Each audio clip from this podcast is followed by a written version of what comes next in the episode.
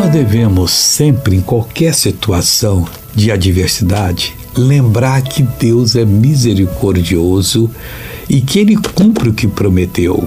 O rei Davi, no Salmo 57, versículo 10, ele diz o seguinte: Pois a tua misericórdia é grande até os céus e a tua verdade até as nuvens. Ele estava explicando por que estava louvando a Deus. Ao invés de ficar chorando, desesperado, Deus me revela, não sei o que está acontecendo, já revelou, meu irmão. Lembra das reuniões passadas que você esteve na igreja?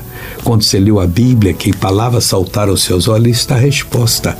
Use e você vai ver que Deus é fiel. Agora eu quero que você seja curado também pela fé. Ó Senhor Deus, eu levanto a minha mão em direção a essa pessoa e eu digo a todo o mal que está nela agora chega, basta, saia em nome de Jesus. E você levanta as mãos e diz: Obrigado, Jesus, eu creio. Deus visitou você agora.